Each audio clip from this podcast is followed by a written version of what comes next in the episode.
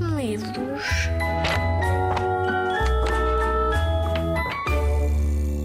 Olá, eu sou o Luís Miguel António, uh, sou o autor de, da história Constantino Bicho de Contos uh, e sou também professor do primeiro ciclo.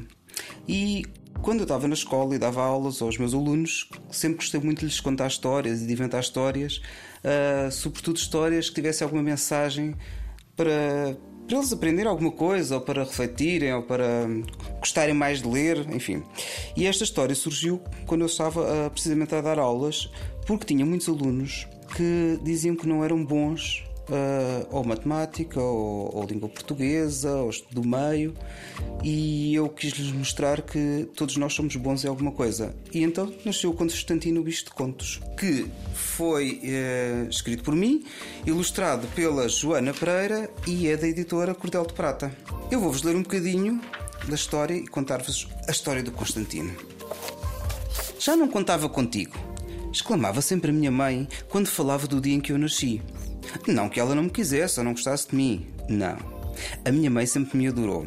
Só não contava ter mais filhos. Já tinha seis e eu fui o último a sair do ovo. E foi logo ali que começaram os problemas. Nasci num sítio maravilhoso a que chamamos Jardim. Neste sítio somos todos diferentes, cada um com a sua espécie e cada um com a sua profissão. Nasci numa família de bichos de contos que já vive no jardim há várias gerações. Aqui os bichos de contas são os responsáveis pela contabilidade e por contabilizar tudo o que é preciso. O meu pai é contabilista, o meu avô também o era, o meu bisavô também era e todos os meus antepassados o eram. É um orgulho ser um bom contabilista. Todos os meus irmãos são excelentes contabilistas, mas eu não sou. Tudo começou então quando eu nasci.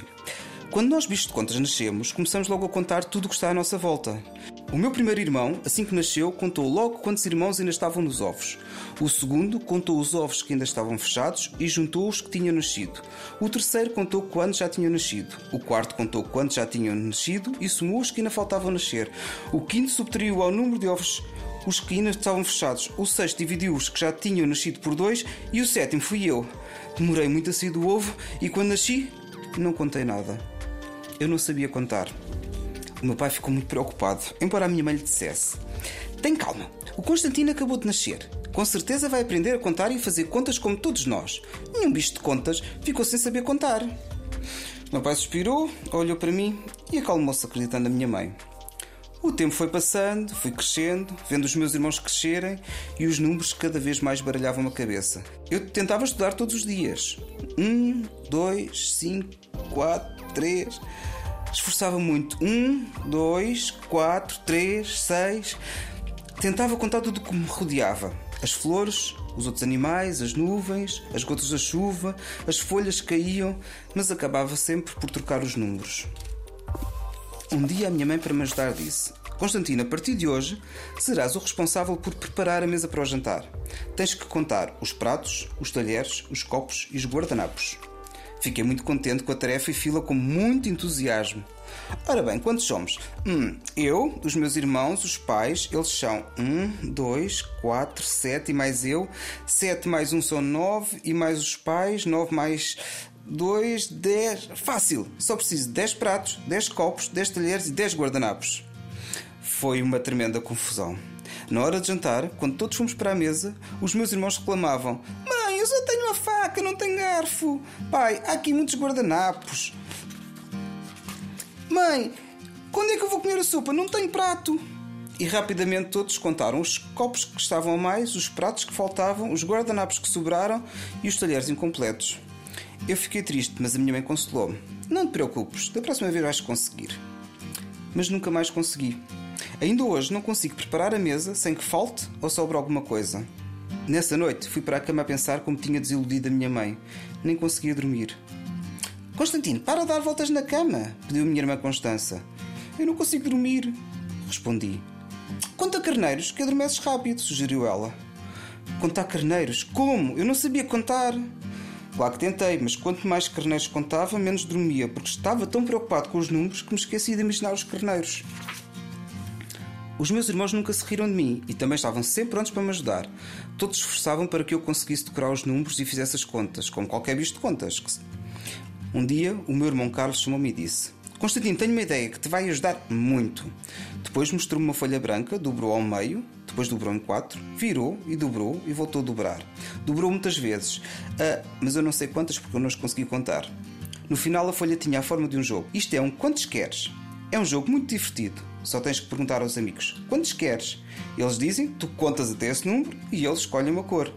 Depois levantas essa parte do papel e lês o que está por baixo dessa cor. Podes escrever elogios, características, brincadeiras, o que te apetecer. Para eu perceber, o Carlos exemplificou. Eu pedi 23 e ele contou. Escolhi o azul e debaixo do azul dizia: És simpático. Gostei muito deste jogo e, sobretudo, de ter escolhido o azul simpático. Comecei a brincar com o quantos queres. Mãe, quantos queres? Podem ser 13. 1, 2, 4, 6, 7, 5, 10, 9, 11. Ai, perdi-me. Tenta outra vez, Constantino. 1, 2, 3, 9, 10, 15. Eu não consigo chegar ao 13, não sei contar até 13. E logo ali percebi que aquele não era um jogo para mim. Larguei o quantos queres e nunca mais voltei a jogar. O tempo foi passando e chegou o tão esperado primeiro dia de escola. Eu ansiava por esse dia porque sabia que era ali que eu ia resolver o meu problema com os números e as contas. Uma barata muito esguia e simpática era responsável pela educação de todos os bichos. Havia bichos de todas as espécies do jardim. A escola era um lugar mágico. Tantos alunos diferentes, tantas matérias, tantos cartazes nas paredes, tantas brincadeiras divertidas. Havia tanto por descobrir, tanto que eu nem conseguia contar. Sentei-me na primeira mesa, cheio de vontade de começar. A dona Bernadette Barata perguntou o nosso nome e, para além do nome, pediu para dizermos o que mais gostaríamos de aprender. Eu quero aprender música, disse o Bernardo Borboleta. Eu estou ansiosa por aprender a ler, referiu a Lúcia Libélula. Eu quero aprender a contar, balbuciei. Todos olharam para mim como se eu tivesse dito o maior disparate sempre. Mas tu já não sabes contar? perguntou a Ana Aranha. Nunca conheci um bicho de contas que não soubesse contar. E rapidamente todos riram de mim. A professora Bernadette parou aquela risota. Meninos, qual é a graça? Se o Constantino não sabe contar, pode aprender. E ainda vos digo mais: tenho certeza que o Constantino sabe fazer outras coisas.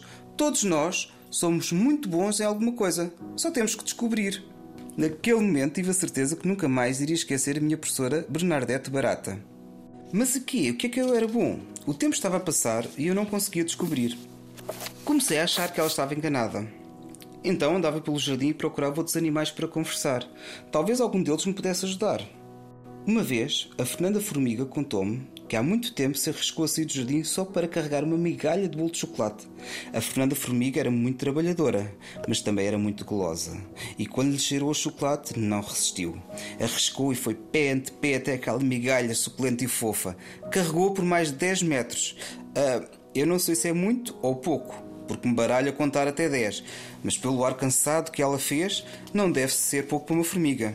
E no fim, ainda me disse: Constantino, quando queremos muito uma coisa de que gostamos, temos que ser fortes e arriscar. E lá ia ela, ela toda feliz. Aqui no jardim, as formigas são as transportadoras. São pequenas, mas muito mais fortes que os outros habitantes. Sabe o que aconteceu há uns dias com a Cecília Centopeia? Resolveu comprar sapatos novos. Vinha cheia de sacos da sapataria quando, ao passar um buraco do caminho, tropeçou no 16 pé e desequilibrou-se. Os sacos voaram pelos ares e os sapatos baralharam-se todos. A Cecília diz que demorou umas duas horas a conseguir encontrar o par de sapatos para cada pé. Diz que tem 100 pés. Eu não sei se são muitos ou poucos, mas ela estava com ar desesperado. Aqui só para nós, mesmo depois de duas horas, ela trazia os sapatos todos trocados.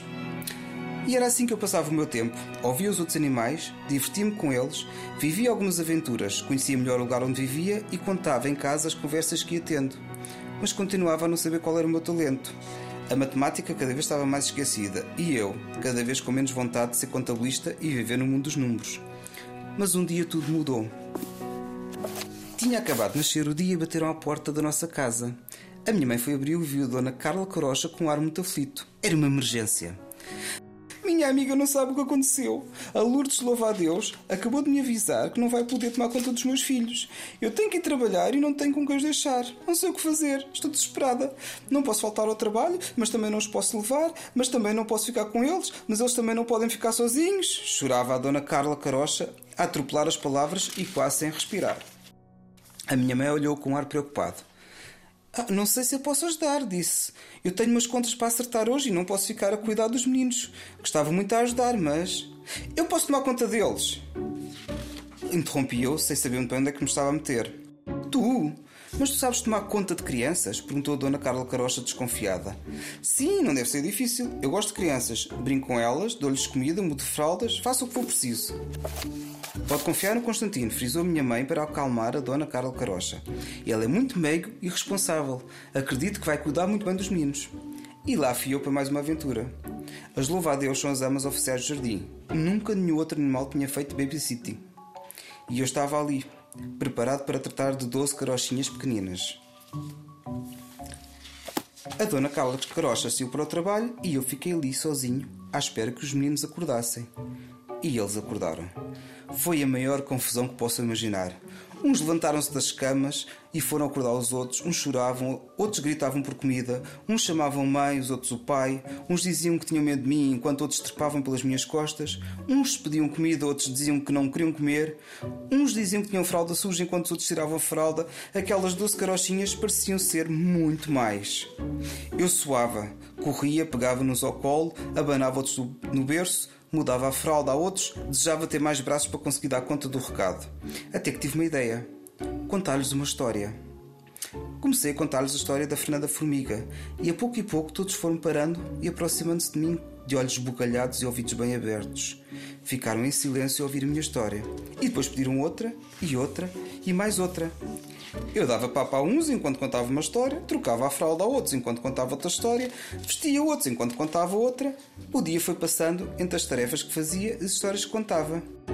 Quando a Dona Carla regressou, tinha a casa toda em ordem e as doze carochinhas a dormir, porque lhes tinha contado uma história de embalar. Oh, Constantino, tens muito jeito para tomar conta de crianças, nunca pensei. Nem eu. Nunca me tinha passado pela cabeça que seria bom tomar conta de crianças. E o melhor é que só fiz o que mais gostava: contei-lhes as minhas histórias.